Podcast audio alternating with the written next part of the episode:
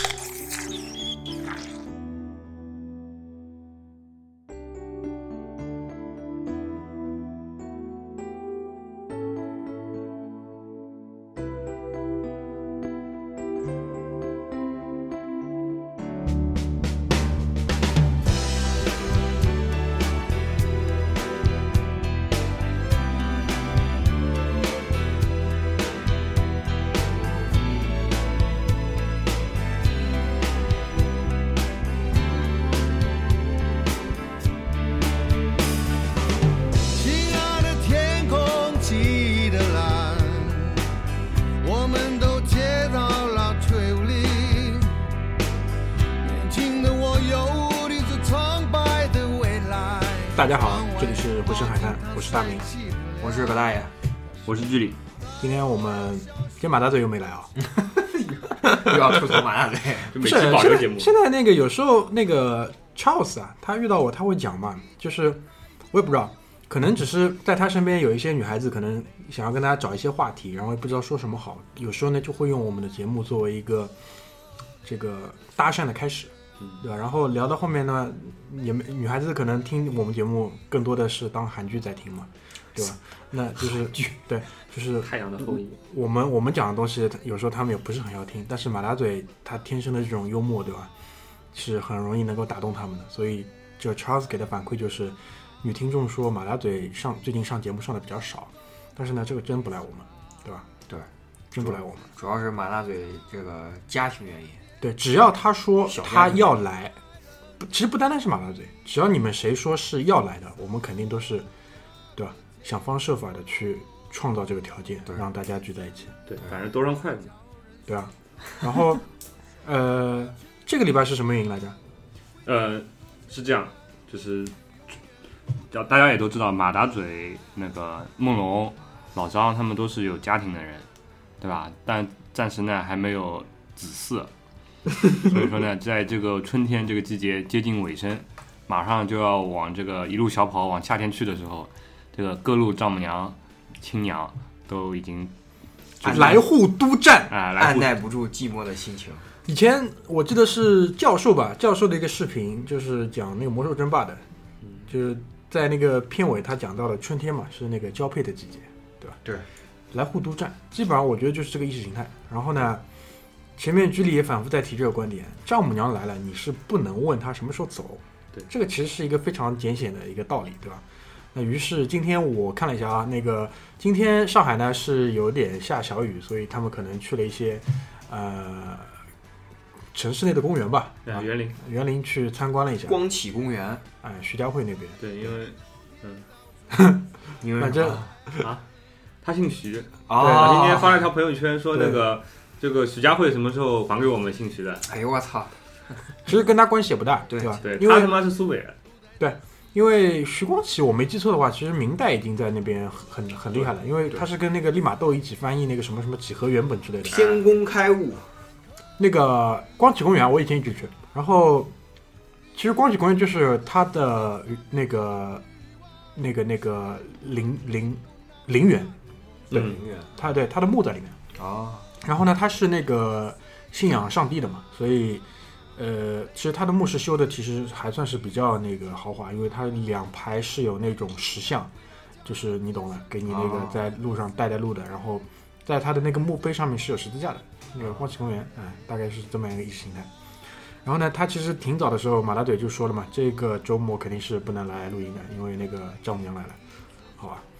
所以，丈母娘来，我刚才也说，就是不能问什么时候走。嗯对那丈母娘究竟什么时候走呢？得丈母娘自己去开口，嗯说：“哎呀，上海也多没没意思啊，来了那么多天一直下雨，嗯，算了，回去了。走了啊。嗯，”然后就丢下一句话，就嗯留下一个背影就走了。嗯，那你不能问，一问是什么意思啊？嗯。对吧？刚来就盼着我走了，啊不欢迎我啊丈母，娘不高兴了。对吧？我闺女在这儿，我来看看我怎么了，对吧？所以那个、呃基本的礼节还是要讲，作为就是这个对家里面的男性，对吧？我跟你讲到这，我想起梦龙了。有一天我那个休息嘛，然后梦龙就短消息给我说，那个约我去看展，其实也是丈母娘来了，就家里待不住，你知道吧？就就一门心思得往外窜，尴尬，尴尬，得往外窜。就平时他也不找我，就那天我说我在搞装修啊，他说要不我来陪你一起看吧，就就是就是只要出来干什么都行，大概就这样。那那个反正嘛，每期还是会问他们几个人到底来不来录，所以呢，我们下个礼拜也是想凑的人多一点，录一个比较有纪念意义的主题，对吧？所以我们到时候再到时候再说，到时候再说吧。那个，嗯，最近微信上面有什么需要回复的吗？听众回复有吗？呃，好像没有特别的。好像就有有一个听众是说那个说短节目不好，说啊、没有，呃，这是一个，还有一个他是说那个他发去觉得他自己花了十五块钱买马大嘴的那个照片看，啊，然后看完之后发觉他另外一个朋友在就是他们两个人都完全不知情的情况下，另外一个人也买了，啊，对，就就就就觉得可能那个有点浪费了。十五块钱用的有点浪费，但是钱不退啊。对，钱钱是 钱是肯定不退，对吧？二来呢就是什么，呃，没关系嘛，反正这个东西取之于民，用之于民，到时候还是会回馈在你们身上的。好对对对，那咱们今天正式开始互联网这个邪恶势力的下半集，对吧？别别别，不一定是下啊半集，啊，对对，这个系列的第二集，这个系列的第二篇，第二篇，因为我们今天在群里在说这个事情嘛，就是我也列举了几个我比较想聊的人，然后居里跟葛大爷就是指出了我，他说这些人呢不一定邪恶，对吧？对，不一定邪恶不，一定邪恶，呃，有一有几个比较邪恶，你列举的太多了，有几个比较邪恶，我觉得很邪恶啊，这欺男霸女了都已经。这但是呢，就是说，呃，这群人啊，咱们一直在关注，所以呢，有时候我们聊到了一些老同志，对吧？他们不一定邪恶，但是真的是因为身上有一些，呃，在我看来啊，就是躲不过去的话题，所以呢，我们也会带到。所以大家呢，不要把那个“邪恶”两个字啊，就往可能某一些人的头上去套，听过听过就可以了，对，行吧？就是我们不是圣母婊，啊，对，但是我们判断的邪恶呢，他可能是做了一些出格的事情。嗯，呃，下线呢是比如说一些简单的小恶，嗯大的呢就比如说欺男霸女这种事情，也是 欺男霸女还好，对吧？我知道你们想说谁，对吧？那你想这种事情发生在对吧？伊朗马斯克身上，这就不是问题，对吗？人家泡妞，人家泡妞有有手段，对吧？嗯嗯然后你你这个互联网大佬搞一个网红，我觉得也很正常，人家也正常领结婚证，正常生小孩，对吧？对对对对对，对对对对，所以要这么说，我们也是开放的态度。对我欺男霸女就是打引号的嘛，对对对我觉得人家这个是对吧？那个优秀的代表，是自然的结合。自然的结合。你听没听过一些那个证婚人啊？证婚人就是在那种 就是大型婚礼上面，就是就是第一个呢，他是一个那个自由的恋爱；对第二呢，这是一个那个对吧？大家都没有意见的自然的 made for each other 的这种啊反正今天领了证，谁知道明天离不离呢？对吧？没事，这不重要啊、不重要。但是啊，咱们今天就是想从一个人开始，这人是真他妈邪恶，真邪恶。这个邪恶是，嗯，这个邪恶啊，我觉得也是价值观。对，最最最底层的还是底层价值观的一个问题。这个呢，就是那个咱们在上一期里面也反复强反复强调在聊的，就是那个红衣教主周鸿祎，周鸿祎，周鸿祎，对，呃这个很多人会把他名字的最后一个词念错啊。周宏伟，对，周宏伟。还有什么周宏什么？就是周宏伟，就很多人会啊念周宏伟，他实际上是一个一字旁加一个对。伟，念义。周鸿祎，嗯，对他，他的那个本意实际上是一种服饰的配，我记得是好像是服饰的配件，还是一种穿衣的方式，反正就是这个意思。就是，呃，很多很多人都会觉得他好像叫周宏伟，嗯反反正名字挺装的。名字挺装哎，装装装，这个装装的蛮厉害的。人其实也对，他是出生在河北，成长在河南。哎呀，我不是故意的，我不是故意的，但是这我陈述一个客河南人民。教练没教好，这个我陈述一个客观事实，因为他的那个青春期吧，应该是在那个郑州度过的，啊大概就是这么一个意识形态。然后这哥们儿，我觉得啊火车站待多了，你知道，深谙中国人性，深谙中国人性。深谙中国人性，对，确实没错。然后他，呃，我们在聊这个话题的时候，你们有没有发觉？我上次听我们节目，我听了三遍，嗯然后我觉得我们很多时候是先从外观入手的。对，周鸿祎，我觉得也是一样，就这个人呢是看不见脖子的。其貌不扬，嗯，其貌不扬，看不见脖子。对我体会最深，看不见脖子。对，其貌不扬，我觉得你这个打击面很广，但是打击的很准确，因为这帮人，他们折射出来这种形象呢，就是不酷。其实我有个嗯。我有个朋友啊，嗯。她是 她是个女士，嗯，她呢既信既就是既学中医嗯。又学易经，她经常跟我讲一句话，就是人其实越往后啊，嗯。就是你先天的相是从你出生开始的。哎，这个观点我妈从小跟我讲，四十岁之后你就长得，对四十岁之前的长相是爹妈给的，四十岁之后是相相由由心生，生哎，相由心生嗯，而且你越往后，你的相就会越反映出你内心真实的想法。嗯，就你看到那种四五十岁秃头住地中海那种，然后一脸猥琐的，你就知道他一定是想操大眼魔的，是吧？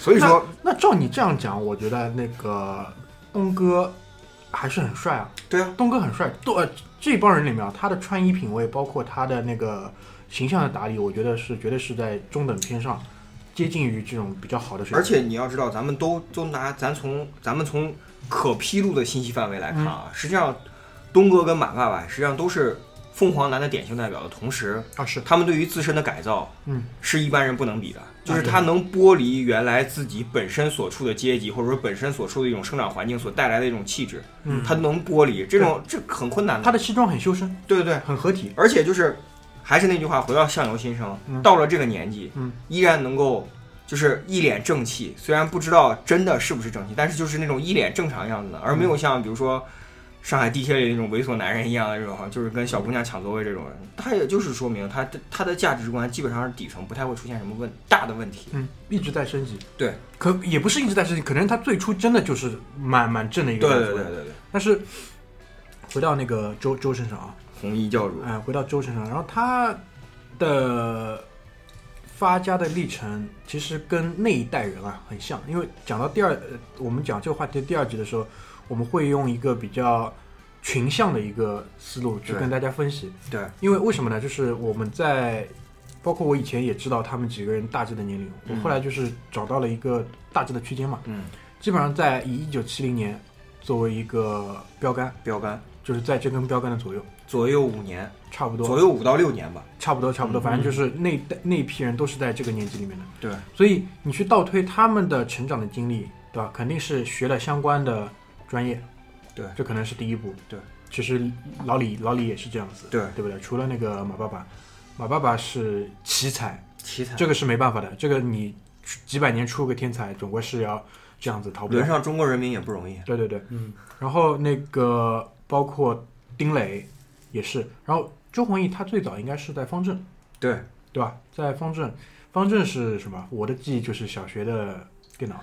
北大方正和清华同方，这是两个当年中国很出名的这种标榜自己是高新技术企业，实际上拿的都是中国的科研国家的科研经费，然后来骗钱的。嗯其实北大方正有出过很高的成果，比如说王选，你们一定都听说过，当代毕生，中国人。呃，之前世界上的那个排版技术，嗯，实际上是需要胶片排版的，嗯，就即使是非常先进的印刷公司，仍然需要一张大概像这个一米乘多少的这种胶片，啊。然后你需要把底样打好之后，放到那个扫描机里边进行这个嗯。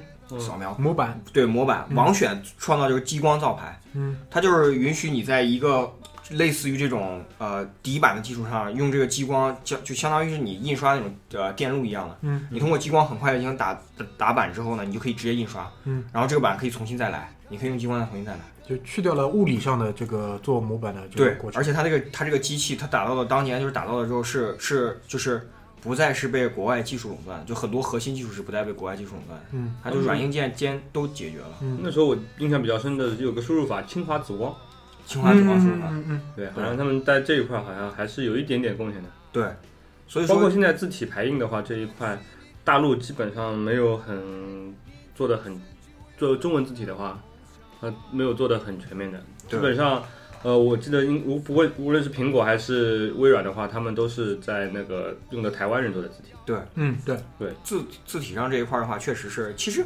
其实北大方正真的是走偏了，方正这个企业真的是跑偏了。实际上，清华紫光还其实还恪守恪守老业。你现在可以看到，比如清华紫光有一些，清华紫光有一些什么收购闪存，前段时间各种融资。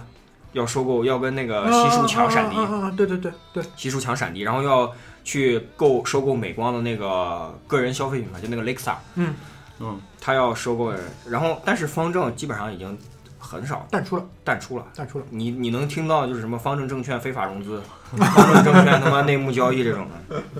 王选其实王选去世之后，对于方正的打击是非常大的。哦，他已经去世了。对，啊，领完五百万的国家科学进步奖，第三年因病医治无效。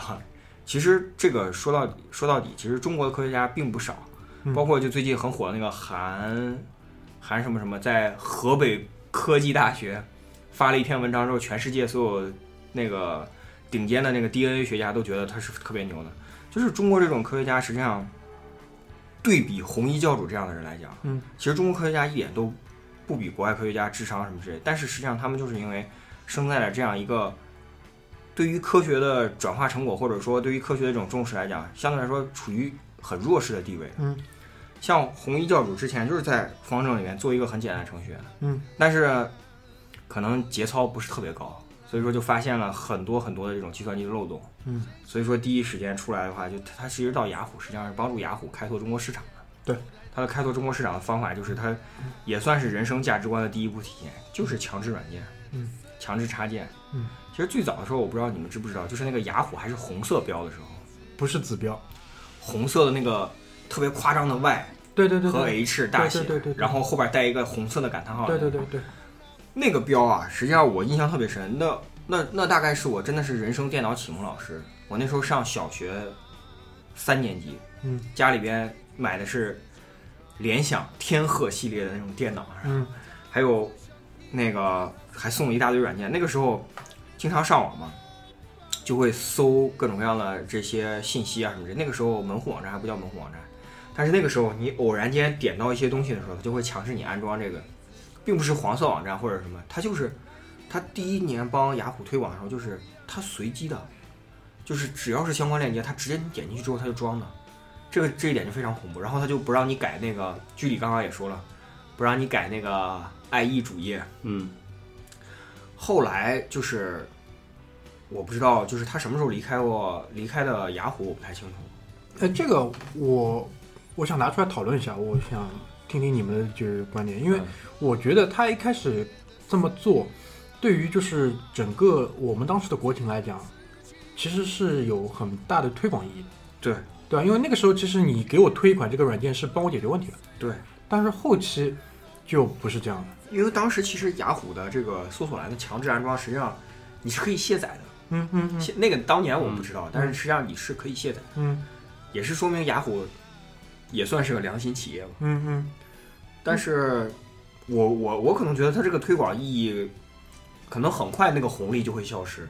对啊，因为因为随着那个你每一个人就是我说的土一点啊，计算机水平的那个进步，进步，你不再不再需要这个东西。对，然后就紧接你前面那个呃话题啊，他离开了那个雅虎之后，就自己做了那个三七二幺呀。你对于三七二的印象是吧？对啊，就流流氓呀。但，当当然当然那个时候他对我的流氓，我还是可以去妥协，对吧、因为三七二幺给我最大的一个印象就是什么，它就集成嘛，对，集成，就是所谓中文网页，因为他其实自己有这个愿景的，他觉得那个呃那个时候的所谓上很多的网站还是国外，他希望说我们中国人自己那个对吧？也是作为我们那个文明发祥地出来的人可能带 带有这种理想使命感使命感他做了一个就是三七二幺这个中文上网的一个像目录一样对。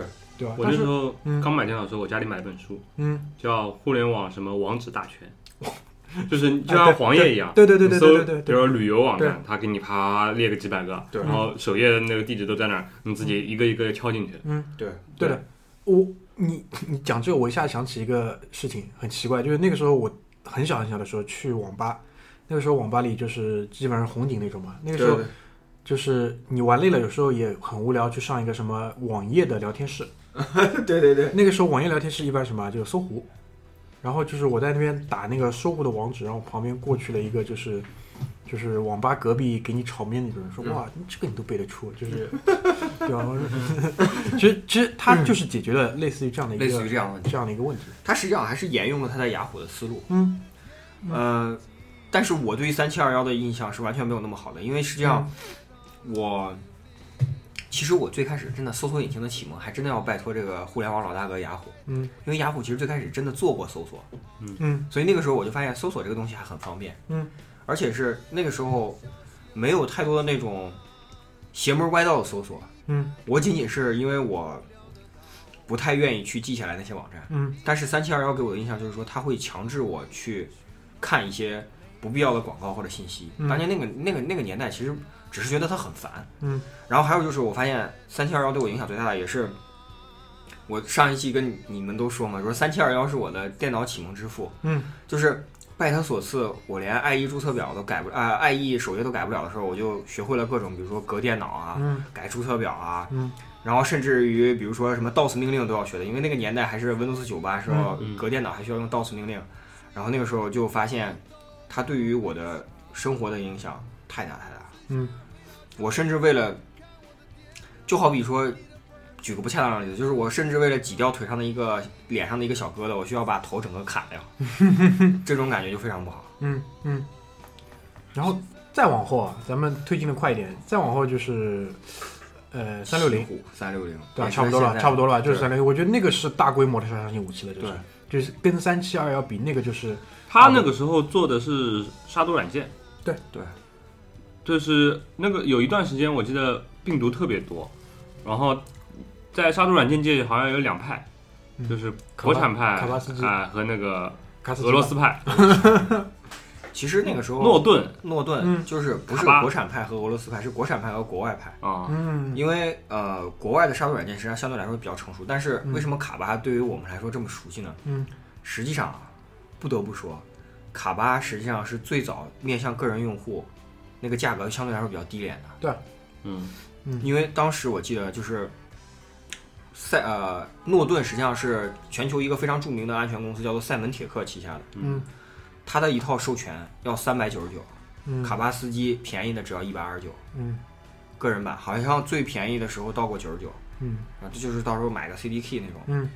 说到这个，我具体说到这个，我就我在我的笔记本上写过，就是三六零起家，实际上说的非常难听一点的，就是我在网上看过一个非常深喉的文章，那个人就写三六零的起家实际上就是以造病毒开始的。啊，就是补胎的人自己撒钉子，周鸿祎在离开结正式结束三七二幺的时候，带走的非常多的东西，实际上是三七二幺用来修改你主页病毒式传播的东西，就是他会在后台。现在这帮什么赌场、澳门赌场、什么色情网站这种玩剩下的，嗯就是周鸿祎玩剩下的。嗯他带走了这帮人，做三六零开始的时候，就是借着当年互联网病毒兴盛的时候，同时国产老牌厂商没有跟上。嗯国产老牌厂商谁？我说你们肯定知道，江民、瑞星、嗯嗯嗯金山。金山。嗯。江民实际上是最早按中国真的是中国人自己按意义上的完整的一个安那个我用过一阵，用过一阵。对江民，后来江民的创始人和合伙两个合伙人好像还是就是呃董事会之间，反正是有意见，嗯。一派是想走奇虎派，啊，好像另外一个出国了，最后对对吧？对，啊另外一个就被迫出走了。对，我没记错，那另外一个出走了。瑞星是什么嘛？嗯瑞星玩砸了，嗯，那个小狮子嘛。对，瑞星玩砸了，瑞星。瑞星是想把杀毒软件做成奇虎这样，不是说想走奇虎这条路，就是先卖病。嗯结果没想到的是，奇虎这招更阴，就是他直接先把病毒先做出来，嗯就导致是瑞星很多时候嗯实际上是不停的要去应付那个，就比如说两方两军打仗对吧对？有一方经常捅，这个就是跟你正面战场不停的打，嗯，就但是呢后后边不停的在造飞机大炮什么各种各样的，等到你正面战场好不容易压制他，突然发现后边起火了，嗯，就这种。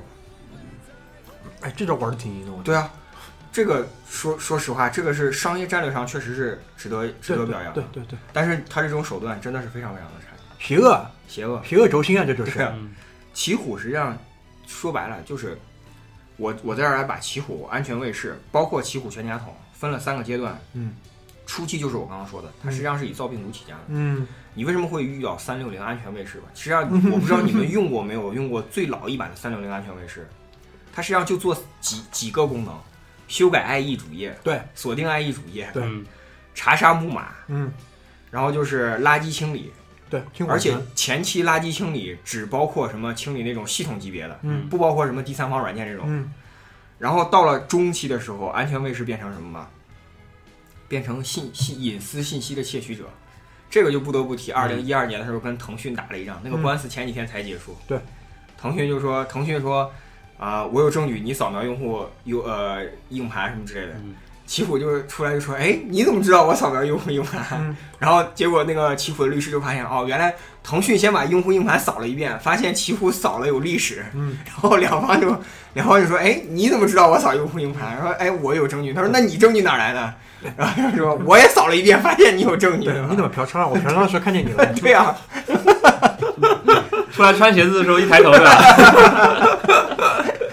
这是中期，然后到了现在，基本上就是中国人，你你现在其实你走进各大各大公司、各大大妈的那个电脑上，基本上桌桌面级系统已经不叫 Windows 了，桌面级上的全都是奇虎系统、三六零系统。嗯我爸还问我来，哎，这个那个电脑卫士怎么没了？我说爸没事，真没事。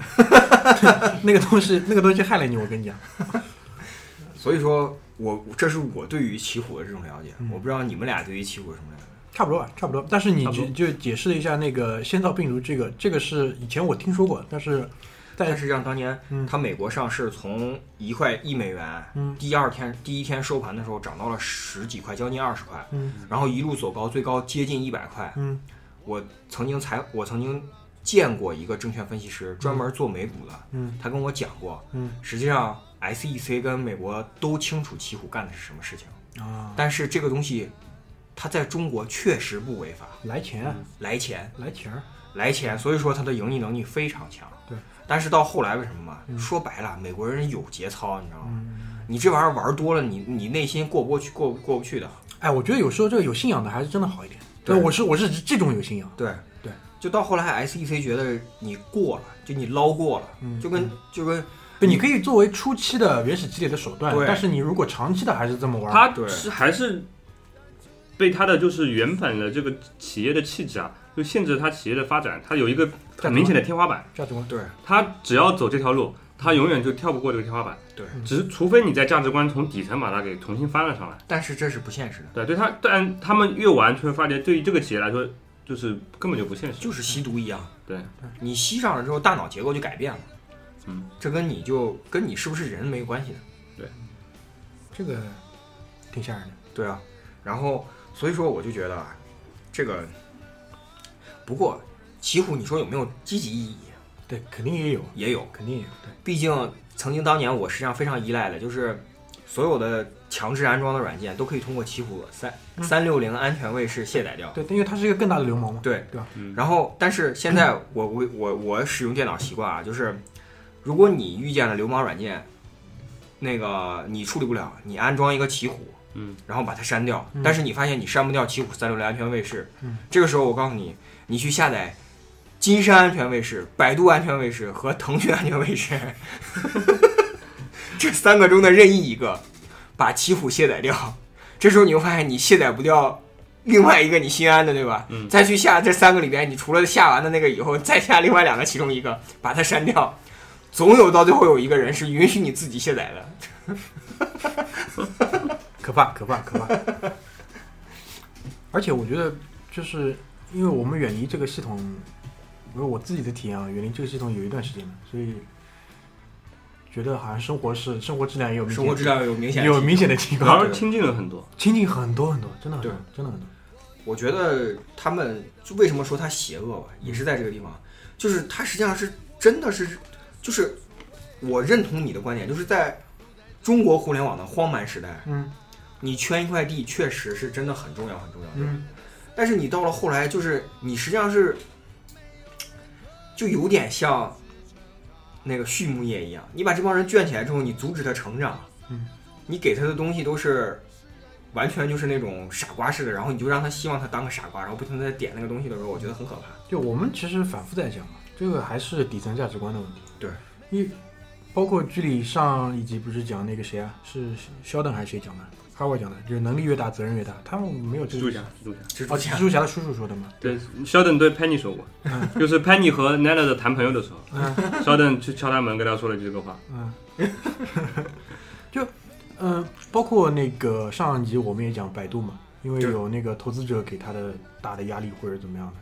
那现在周鸿祎还在干什么？就私有化，对，这是一点，而而且，他也有在找那个互联网的入口嘛，手机，做手他手机都是贴牌的，贴牌，真真贴牌。然后贴牌。然后关键他贴了还不算，他还有一个那个理论，是具体是怎么讲来着？是说那个那个时候应该也是跟雷军吧？是跟雷军掐还是跟谁掐？我应该是跟雷军掐。我觉得是跟雷军掐。然后他的意思就是三六零手机多少时间可以出来，然后他也不介意说贴牌或者怎么样。他实际上这一波就是这一波他的互联网转型，实际上他的全家桶战略没有百度走得快。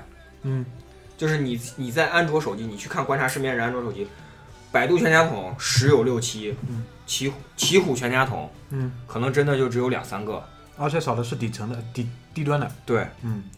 那个因为我觉得啊，嗯。实际上还是跟它过度依赖桌面有关系。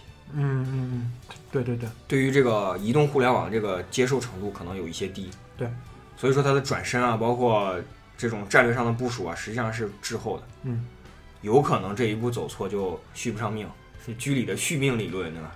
嗯，逃命理论。逃命。他他现在在手机端，就这么说，这帮流氓软件，它主要还是在安卓端打得凶一点。对对。但其实，呃，安卓端的话，它客户的消费能力会相对差一点，嗯对不如 iOS 端，对对吧？然后它很多都是一些功能，呃，就主要两个市场嘛，一个是呃老年人，还有那个消费能力比较低的一些年轻人。对。然后还有一些人，他用安卓的话，他本身对这个手机的改造能力还是比较强的。对。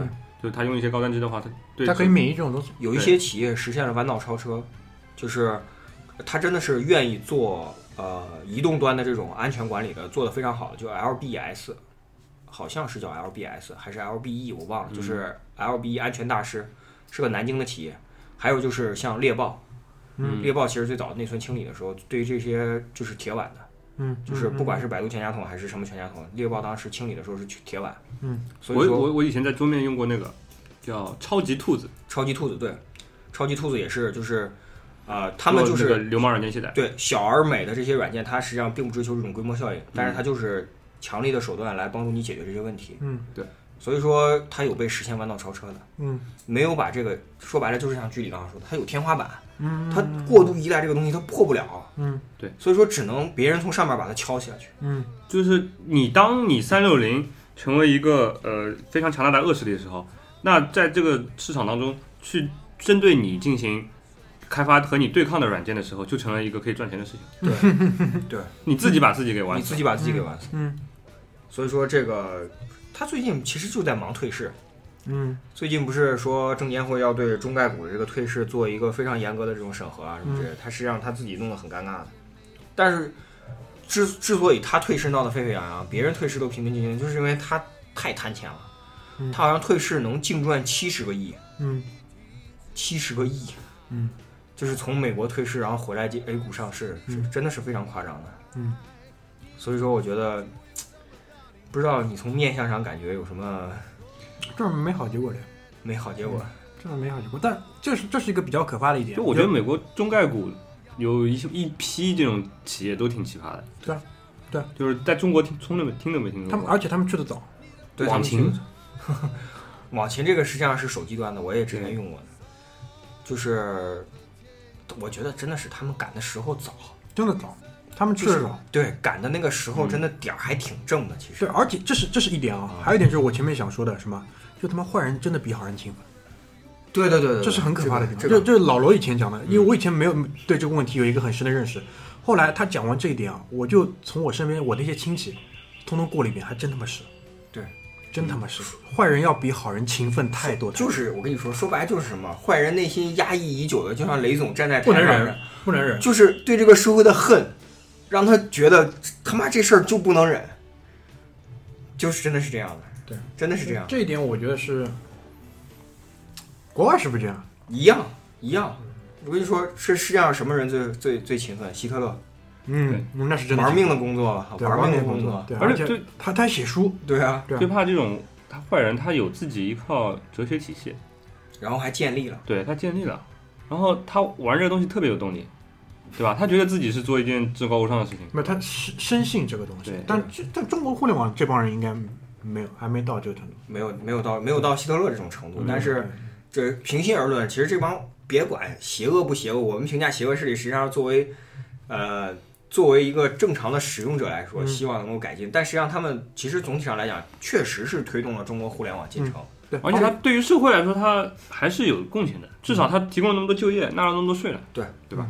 方式方法不一样，方式方法不一样，嗯就是你说你说你看百度这两天也整改了，什么删掉了呃一点四一四四亿条什么这种医疗信息啊什么之类，你嗯你上去搜的信息你能看吗？嗯，你还能看吗？它整改完了你能看吗？当然不能，对吧？对。但你说它有没有意义？当然有，嗯，对吧？对。你像那个陆家嘴视频，你在百度上搜，那我跟你讲，那资源即使 Tumblr 被封了，那资源也是对足足的，对吧很？多。对，一搜还有一个，哎，对怎么怎么开了还有一个？个开了一个，怎么还是新的，对，对吧？行，行那咱们那个上半段先进首歌，回头继续。好。无聊的岛，地球的那一边有个富丽的群岛，美丽新世界没有我们这种破裂，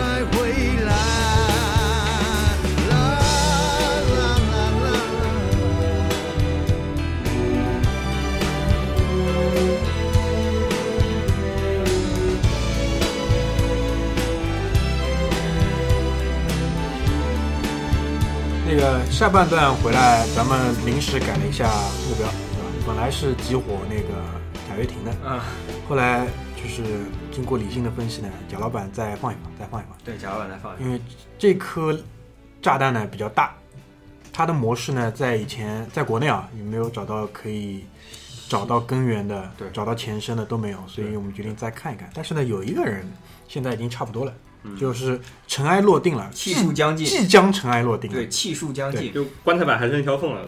这剧里来讲吧，因为剧里是你提出的嘛，对吧？不能忍，你不能忍的那个校内网，校内网，大家还记得吧？现在叫人人网。现在叫人网他改了那个 logo 以后，那个 logo 像个奶罩，哎，对对对对，确实很像。是吧？不是有一款就是粉红色底的，然后上面是黑边的，嗯 就是一个人形的，对吧？以后呃那个推送的时候我给你找找。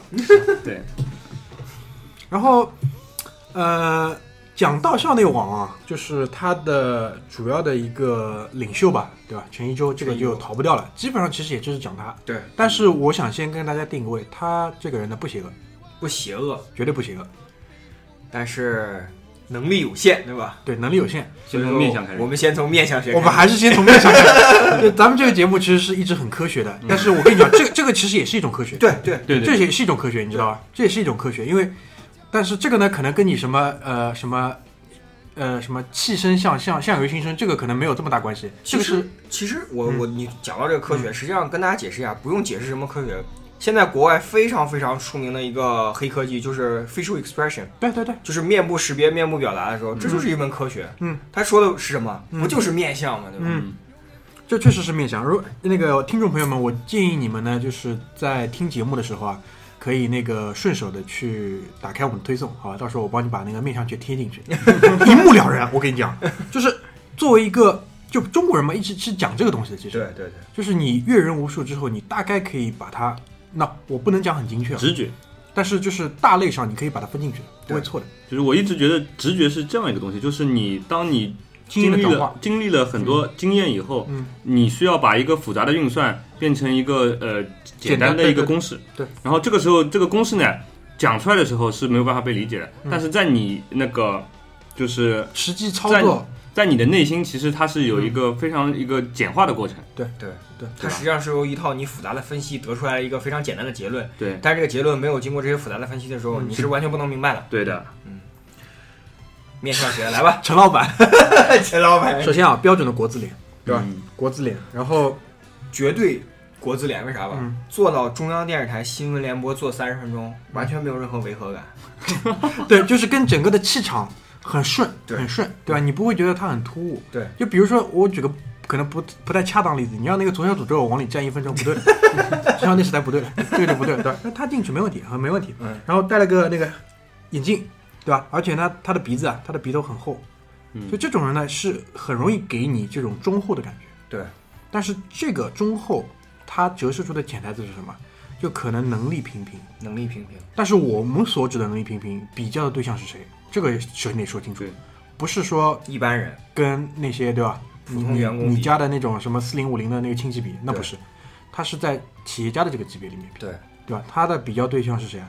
是比如说马爸爸，对吧？嗯比如说是刘强东，比如说是这些人，他是跟这些人比，可能相对来说他的能力能力平平平。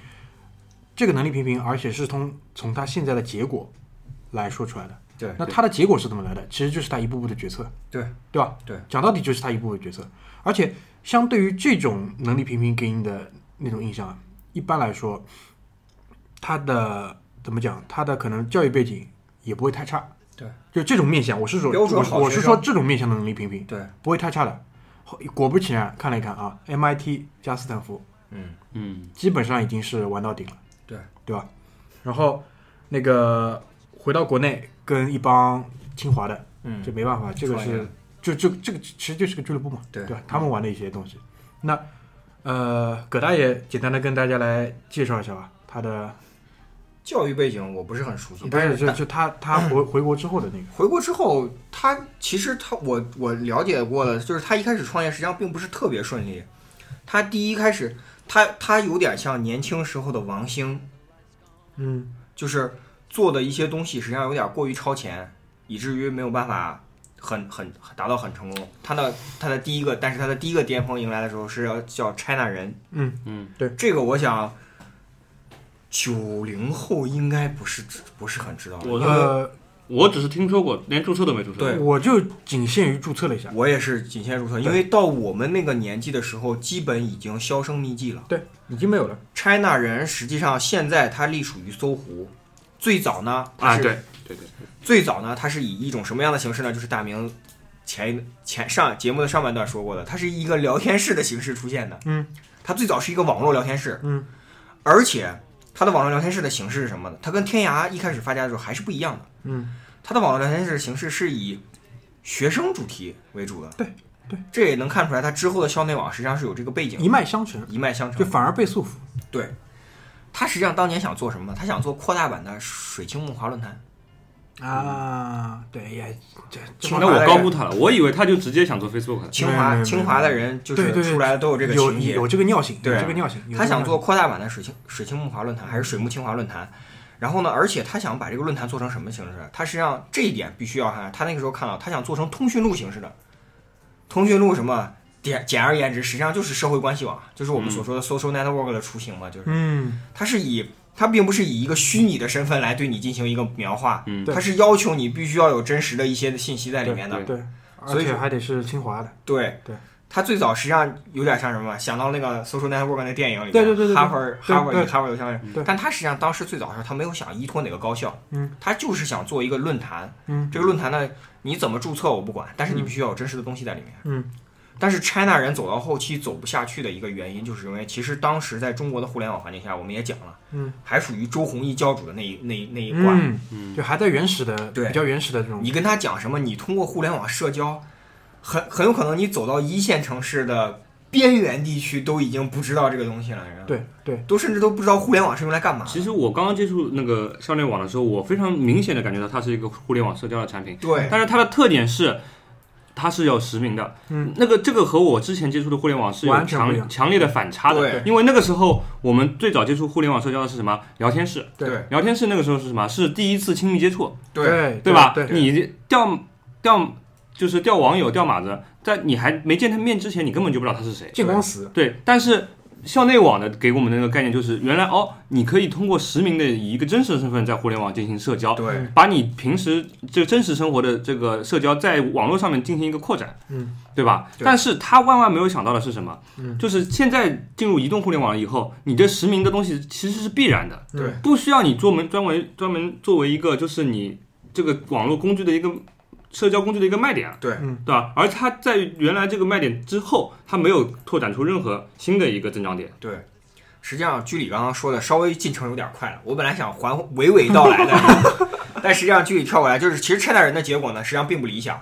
嗯，其实 China 人到最后就被搜狐收购了。这这就是要说到什么？他是 MIT 毕业，你知道吧？他当年跪着求张朝阳，然后？嗯当年张朝阳是谁？你知道吗一吗？哥一哥当敲完钟之后，我操，回到中国，他妈真的是像马云现在这样，恨不得横扫中国了。嗯一个一个，对啊，恨不得横扫中国了。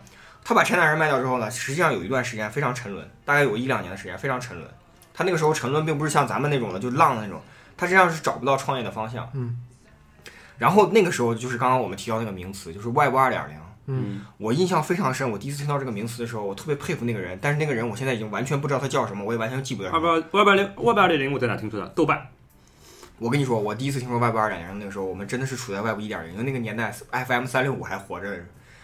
我不知道当年你们有没有看过一个电视节目，叫做《赢在中国》，真没看过，真没看过。真没看过。央视金牌主持人王丽芬。嗯当年的时候，你知道吗？马云还是个小，真的是个小企业家，你知道吗？嗯，他只是讲话讲的非常的光鲜亮丽能吹的，对挺能吹的。当年，他跟谁？他跟史玉柱嗯和柳传志并排坐。啊，然后马云当年呢，就是不停的在讲啊，不是，不是柳传志，史玉柱、马云和我不知道你们听说过有一个网站叫汇聪网，没有没有。没有，他的总裁姓郭，他们三个从哪儿来？那个节目就像相相当于是美国的学徒，中国的版学徒一样，但是不是名人版学徒，就是你有创业项目，嗯然后你来这儿来讲，然后我决不决定投资你。我那我那一场印象特别深，四个选手，三个都是想做马云这一挂的电商的。嗯他说我在俄罗斯卖木材，嗯我有廉价的山，我可以卖过来。然后另外一个说我在美国卖什么那种，我在中国卖什么水泥什么之类的，我可以向周边国家什么，就像现在“一带一路”什么这。然后另外一个人卖的，有一个人就说说，我的思路是叫外部二点零时代。他说我在美国念书，然后我听说了这个概念之后，我就去深入的研究一下。他说未来 Web 二点零的时代一定是基于所有的东西都基于实实在在的东西，然后你能看到实实在在的东西，并且你能体验。当年完全不知道这他妈什么东西，我也觉得我我跟马云的观点一样，马云就说我们这个时代已经不再是靠卖概念来的，我们要看到真东西。活到今天，我突然觉得我操，那小子要能挺到今天，绝对是他妈大神级别的，我操！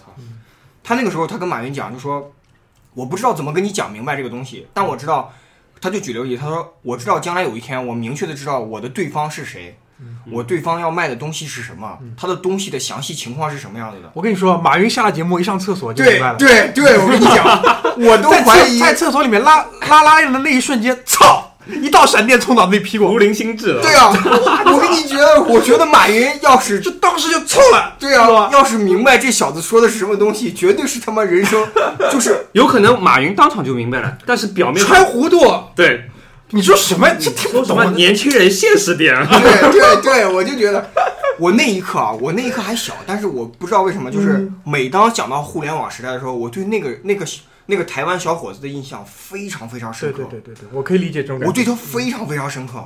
然后就讲到回来，校内网实际上就是我第一次接触到，我那那个时刻我注册的时候，我就突然明白 Web 2.0对，Web 二点零到了，大概是这个样子，外边的已经到了。到了，对，就像你打魔兽世界，那么黑门到了。对，大概是这种感觉。对，所以说那个时候我就觉得，哦，这个网站可能有前途，嗯，但是要看他下一步怎么走。但是那个年代玩的非常厉害，我其实我说实话，我是我我是我也玩的很厉害。我是校内的重度依赖者。嗯我们圈子里面有一个，呃，从校内网获益不少的一个朋友，叫光光。哦，我知道你就是约炮嘛，用来对。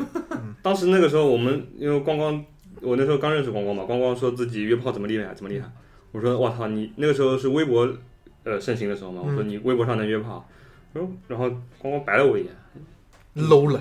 你肯定没约过炮。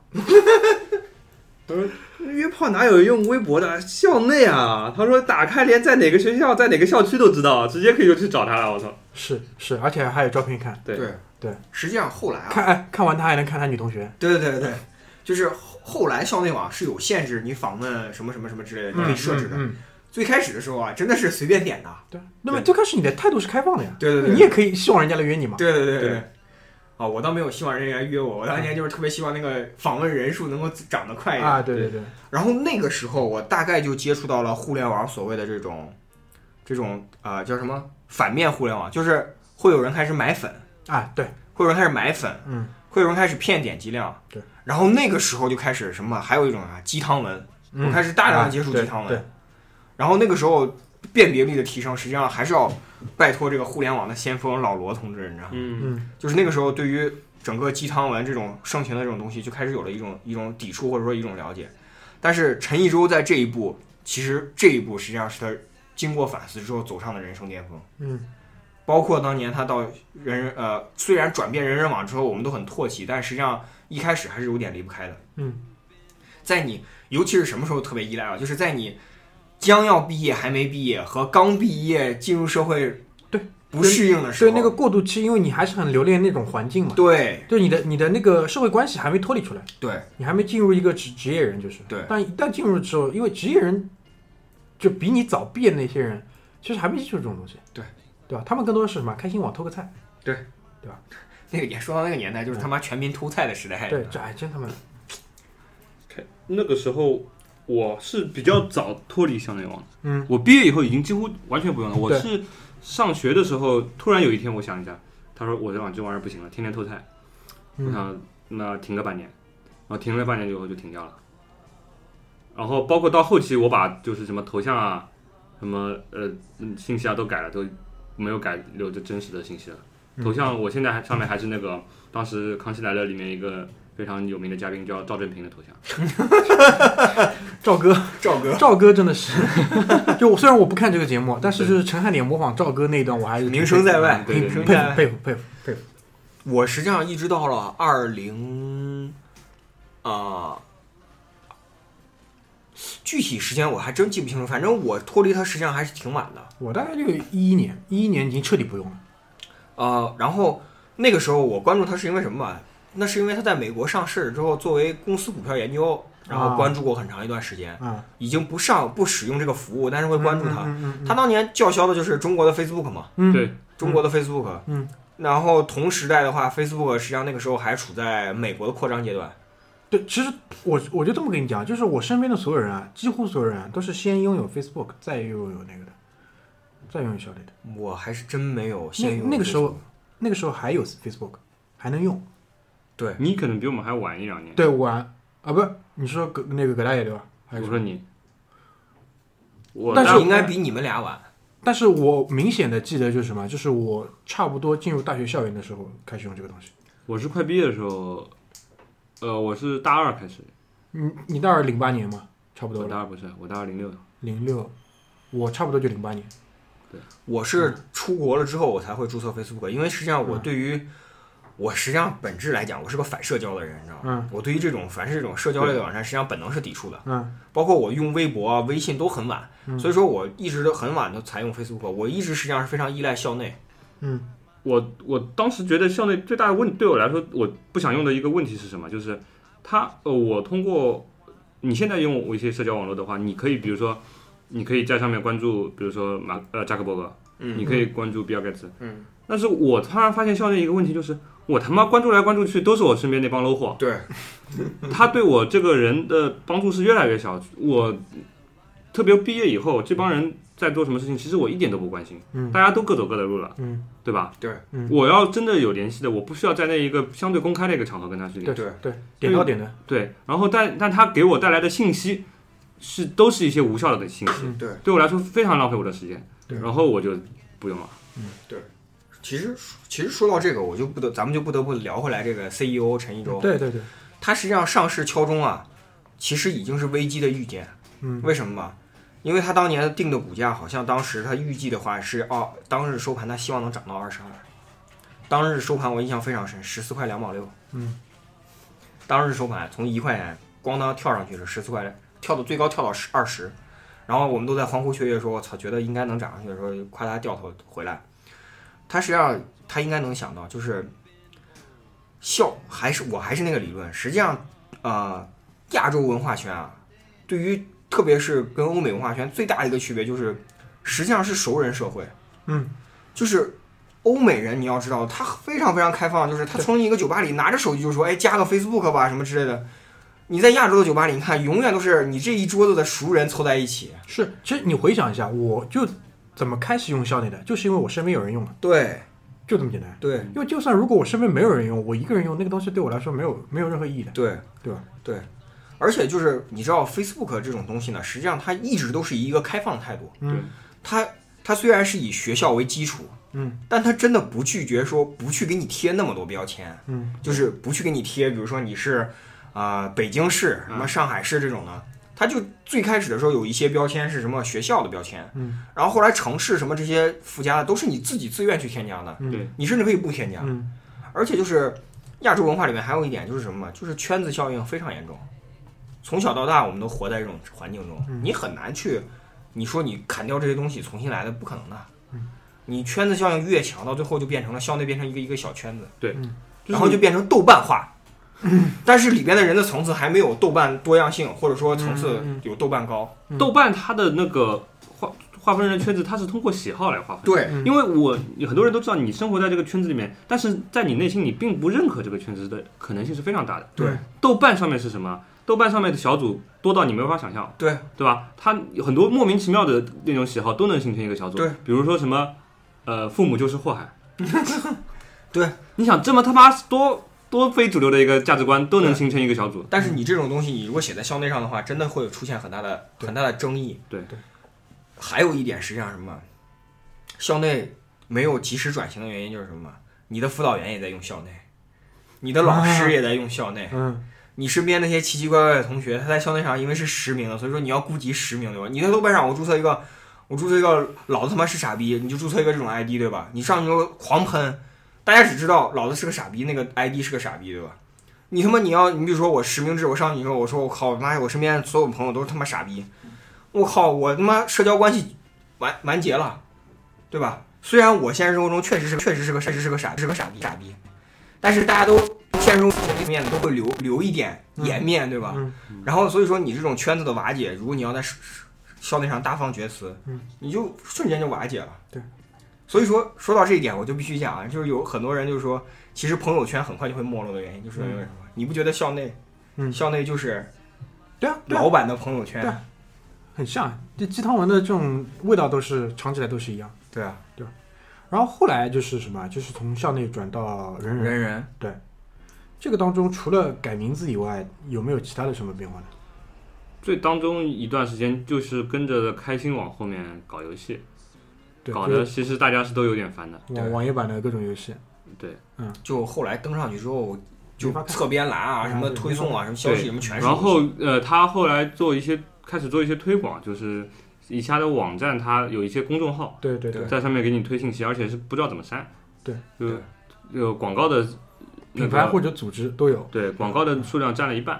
嗯然后还有一个很重要的问题就是它的那个你新到的，因为大家那在那个阶段嘛，呃，毕业以后你新到的环境里面，你没有办法再用这个东西建立联系了。对因为你公公司里面你比如说你你到公司里面，你的领导领导应该不用校内，跟你不用人人。对没有这个东西，对对吧？大家还是留个手机号那个时候。对对对，后来是加个微博，对嗯对吧？而且它在移动端走的非常慢。对，它在移动端走的非常慢。对，它实际上那个 A P P 出来的时候非常非常简陋。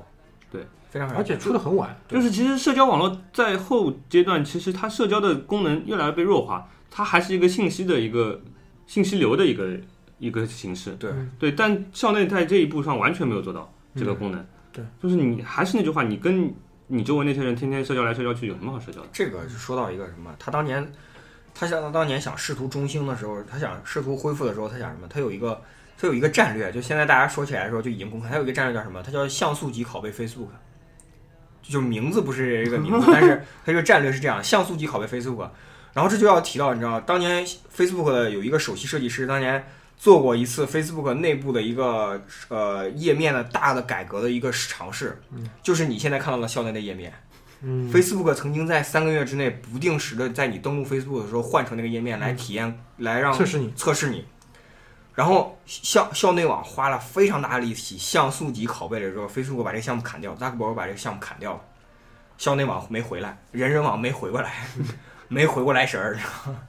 所以说，现在这个页面就变成了非常复杂的一个页面，没有 Facebook 之前不像 Facebook 之前那么简洁。它最，我觉得它最大的问题还是就是没有提供信息，它连那个 hashtag 的那个功能都没做到。哎，对对就是你在上面根本无法这些人聚集在一起，他没有办法产生话题，对没有办法产生共鸣。嗯对，他实际上后来其实说实话，你看他面相你就知道为什么我们说他能力平平嘛。它对于公司的计划也好，或者说战略的展望也好，对跟不上。没有他，我前面不是讲了嘛，他没有那么勤奋。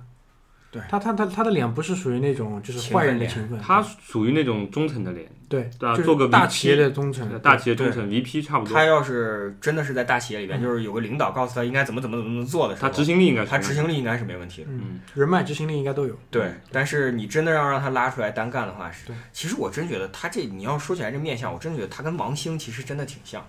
他属于那种中后型的中层，王兴属于那种刺儿头型的中层，但实际上俩人的能力真的他妈都属于中层，好吧？嗯，王兴所有的灵气都在饭否上用完了。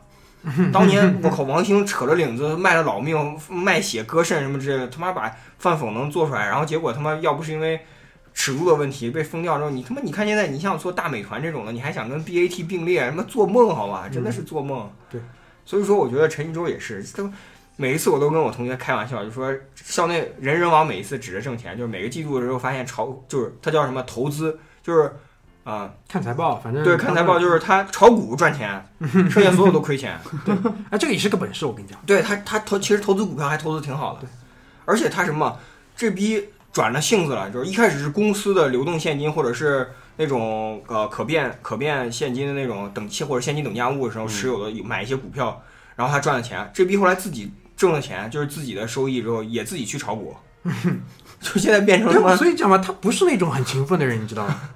这他妈有点巴菲特的感觉，布雷克希尔哈撒韦了，我操！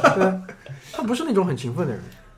所以说我觉得有时候就有时候想想身边这些资源，对吧？想想自己，对吧？读了 MIT，读了斯坦福，对吧？再想想自己的同学，他的同学是谁啊？雷军，因为他俩都是那个武武大毕业的嘛。武大毕业的，再想想雷军，你看雷雷军这么这么勤奋，还要被全国人民骂，想想算了，算了，对算了算了，炒炒股算了，对这都是自己的，对吧？而且他到这个地步，其实有点撂不下架子，对他撂不下架子。对吧？他既我跟你说，为啥唯独他就是到现在为止都没有传过绯闻，说要退市啊、回来什么的。嗯，一第一个真的是懒得弄没人要，对，懒得弄，懒得弄，嗯懒得弄，懒得去弄这些烦心事儿，你知道吗？对。然后还有就是，真的是像那个居里说的，就是他端不下那个架子，他还不像张朝阳，我操，闭关三年之后，老子推翻一切，就你们把我捧得高也好，骂我傻逼也好，我现在就从头再来，嗯，一上来就是乐，就是搜狐视频，这最近这三四年绝对起来，起了绝对起来。这个减法做得很好，对，这个减法做得真的好，对，真的好。但就是但是后劲，至于能不能赚钱，先不说，但是你至少你能大刀阔斧的改革这个，就是变化，总归是好事情。你校内你你现在成什么样子？我忍不住想讨论一下张纯然的面相 我们赶紧开一期面相是做大。事，这个这个面相绝对做大事，做大事我。跟你说，我觉得啊，其实陈一舟当年 干脆把拆弹人卖的时候，就是跟张朝阳抱大腿，抱一下。跟哥哥跟哥哥对吧？跟宋宋江哥哥打江山，对啊，跟宋江哥哥打，江山挺好就啊。缺你这样一个 VP 对吧？对啊，嗯，其实说到这个，就不得不提你在群里说的什么，他有点像李老师李开复，你知道吗？操我他妈都忘了，我操！你们不提，哎，我今天 早上这个这个面相是不是特别像李老师？你不说李开复，我真忘了我们要聊这个。对因为我很烦他，你知道吗？李老师现在有点搞得玄学了，对啊，得了癌症之后，我跟你说，，看开了，小伙子们不要努力工作了，真的，回家他妈所以说 宿命论都来了。李老师这种人啊，就是他妈的中层，为啥吧？自己顶不上去，顶不上去之后就信命了，你知道吗？对，实际上你就应该像老乔那样，操，老子这辈子老命豁出去，就这一条，对啊，砍断了头，我他妈也是朝着我的目标看过去，你知道吗？对，绝对是那样的。他妈死有什么的？我靠，你他妈你这样这样搞的就自己好像他妈不三不四的，好吧？真的是，我操！你不说我真的忘记李开复了。就是李开复到现在还是他的在卖简历呢。对啊，好！就是他妈卖简历，哎，他后来你记得吧？你前前几年我们还一起工作的时候，你不讲吗？那个他搞了个什么创智工厂，创新工厂。创新工厂，具体就问了，创新工厂干嘛的？我说不知道，结束了，这话题结束了，你知道吧？你知道创新工厂这么长时间啊，这么长时间除，了创新，其他都不，其他都搞对吧？就有一个东，就有一个东西孵化成功了啊，知乎是创新工厂孵化成功啊，对对对对，啊知乎创新工厂？对。但是你知道知乎什么吗？知乎是他妈原本在创新工厂里边内部都他妈是个笑话。第一天立项的时候就是像素级拷贝 quota，你知道吧？像素级拷贝 quota，你他妈原创的那种乐蛙 OS 你听说过吗？豌豆荚你他妈现在还用吗？不用了，对呀、豌豆荚用过一次，对对，就是那时候对对安卓机那个无可奈何的时候你现在，面对百度全家桶，你他妈安乐像豌豆荚现在开始做新闻聚合了好吗？我操，就是这种东西，你真的惨，真的惨，真的惨，我跟你讲。真的惨。而且李老师每一次站出来都说：“哦，我把谷歌中国怎么怎么样，怎么怎么样。其实没他什么事”。谷歌中国在你手下唯一一个成功的产品叫他妈谷歌拼音输入法，好吧？你把谷歌从 google.com 改成 google 点 cn，这种他妈亚马逊都会做好吧？真的是什么？这叫创新。这叫创新。没有他，他有几个故事是翻来覆去讲的，这是第一个。第二个是乔布斯回苹果之后要找他来干嘛的，对吧？自己吹牛逼说婉说什么言拒绝了，我操你妈，这没你什么事儿。对啊，没你没什么你没你什么事儿。他不是吹牛逼说自己在卡内基梅隆弄了什么什么人机识别交互什么专利什么之类的吗？后来一想，我操，你他妈那逼那么早就开发出来了，那现在 Siri 干嘛呢？啊，Siri 干嘛呢？我操，你当年都没有想过找人配音，然后你还叫什么人机交互识别？你他妈机器回答什么 “hello” 是吗？我操，乔布斯他妈八几年就搞出来了，好吧？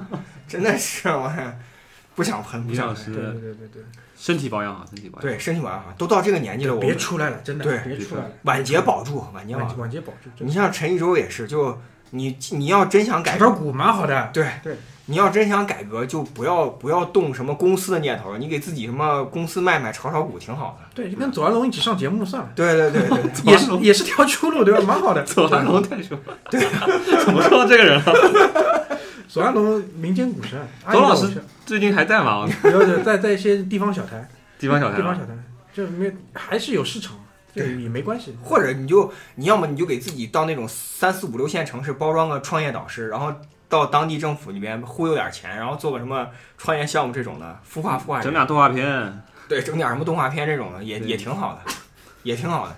不要再趟什么，千万不要说过两天突然校内又人人网要推什么直播，像知乎这种的要推什么，直播这种的，可怕可怕可怕可怕！真的是李李开复的问题是，就是圈子里面人人都提他，但真的要办成什么事儿，好像没有他什么。我跟你讲啊，我总结李开复什么高端版的唐骏，好吧？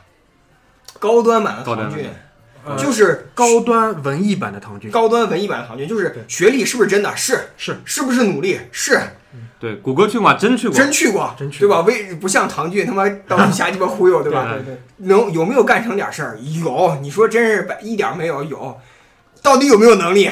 操，那就不知道了，不好说，真不好说但是问。题，他回来给自己定位有点不太对，那么教父了都。没不不不，这这个捧臭脚的那个，我我不认为说这是这脚的企业文化，对，我不认为说这是李老师自己把自己捧那那个面向的不是做这个事情的，这个你得承认，对吧？那个面向不是做这个事情的，但是当他在那个位置上的时候呢，他也接受了他也没有这个勇气自己走下来，对对对，他这是他觉得欣然接受了。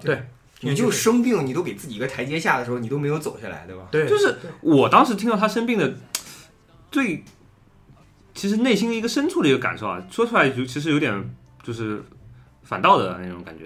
就是别我就想，别我跟你猜猜，是不是跟我讲的一样？就你这种人都生病啊，你这种人不是应该他妈像菩萨一样吗？也不是嗯，我就想，那么乔布乔布斯生个病嘛，我们能理解。我跟剧里想的是一样的，你知道？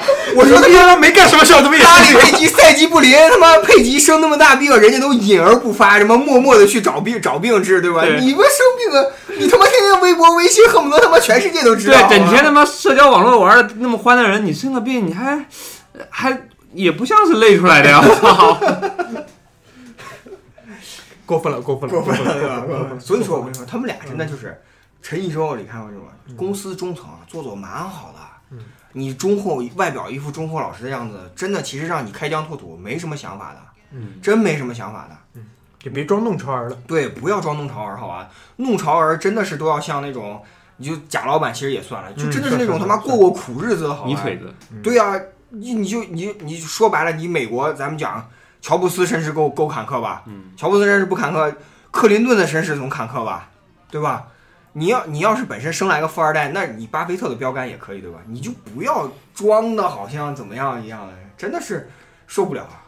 而且就你晚节还是要保住，我觉得真的是挺难的，挺难的，挺难的，挺难的。我不不不是很看好，不是很看好。就这个是配套的，你知道吧？这个是配套的。他当初一步步走过来，最后是什么样子的？其实大偏偏不了，除非是出现这种很大的逆转事件。他身上已经有就比如说，没有我我指的大的逆转事件是什么？比如说什么明天飞机掉下来了，对吧？他也没有做更坏的坏事之前，自己先结束了，对，就是盖棺定论了嘛。对对吧就是说，就是包括也是陈一舟，就突然间企业出现了大的变故的时候，嗯有可能会这样。嗯，我觉得他妈，我们每一次从面相学角度切入的话，这两个人是不是？很准的啊，这个是很准的，对，真的是很准的，对。而且我觉得可能这个话题两期还不行，还 不够。你想，你今天今天你想你回顾一下啊，上半场讲了红衣教主朱红衣，嗯，下半场其实本来想讲贾跃亭，后来没讲，讲了那个陈一舟。陈一舟后来你提醒了我一下，讲了一下李开复。李开复我是 今天早上给你们发短信，我在地铁上给你们发短信，我就想想讲这个人。还有就是张朝阳，张朝阳其实我是挺，呃，怎么讲？以前我觉得他是很厉害，确实很厉害。对但是这两年没什么声音了。我想，我其实我抛出那个问题是想问一下你们知不知道他的近况，对吧？但其实，呃，其实具体前面也提到了。所以怎么说？这个要不以后再继续。再继续，对吧再继续。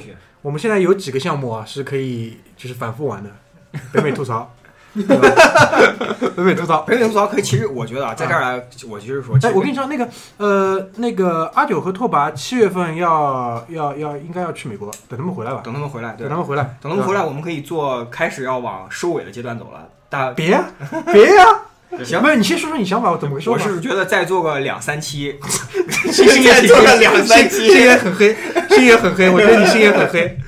行，一个是北美吐槽，还有个那个呃这个话题，互联网，互联网，互联网，但是这个邪恶势力这个名字我跟你们要改一改。我其实一开始我咱们在第一期的时候，我非常担心我们的专业性，但是我发现我们在有一点上非常专业。看面相，看面相挺准的，挺准的。行行行，那今天这一期就先到这边，我们未完待续，好吧？未完待续，谢谢大家，来，拜拜。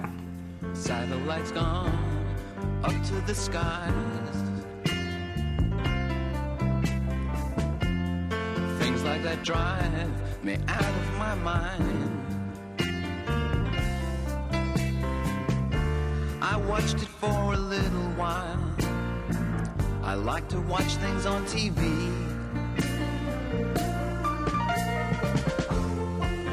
Satellite of love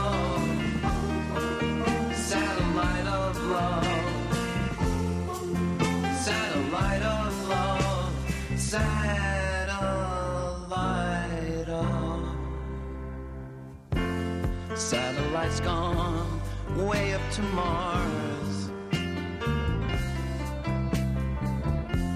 Soon it'll be filled with parking cars.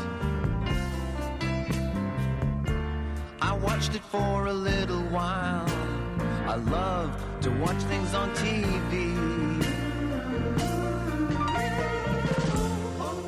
Satellite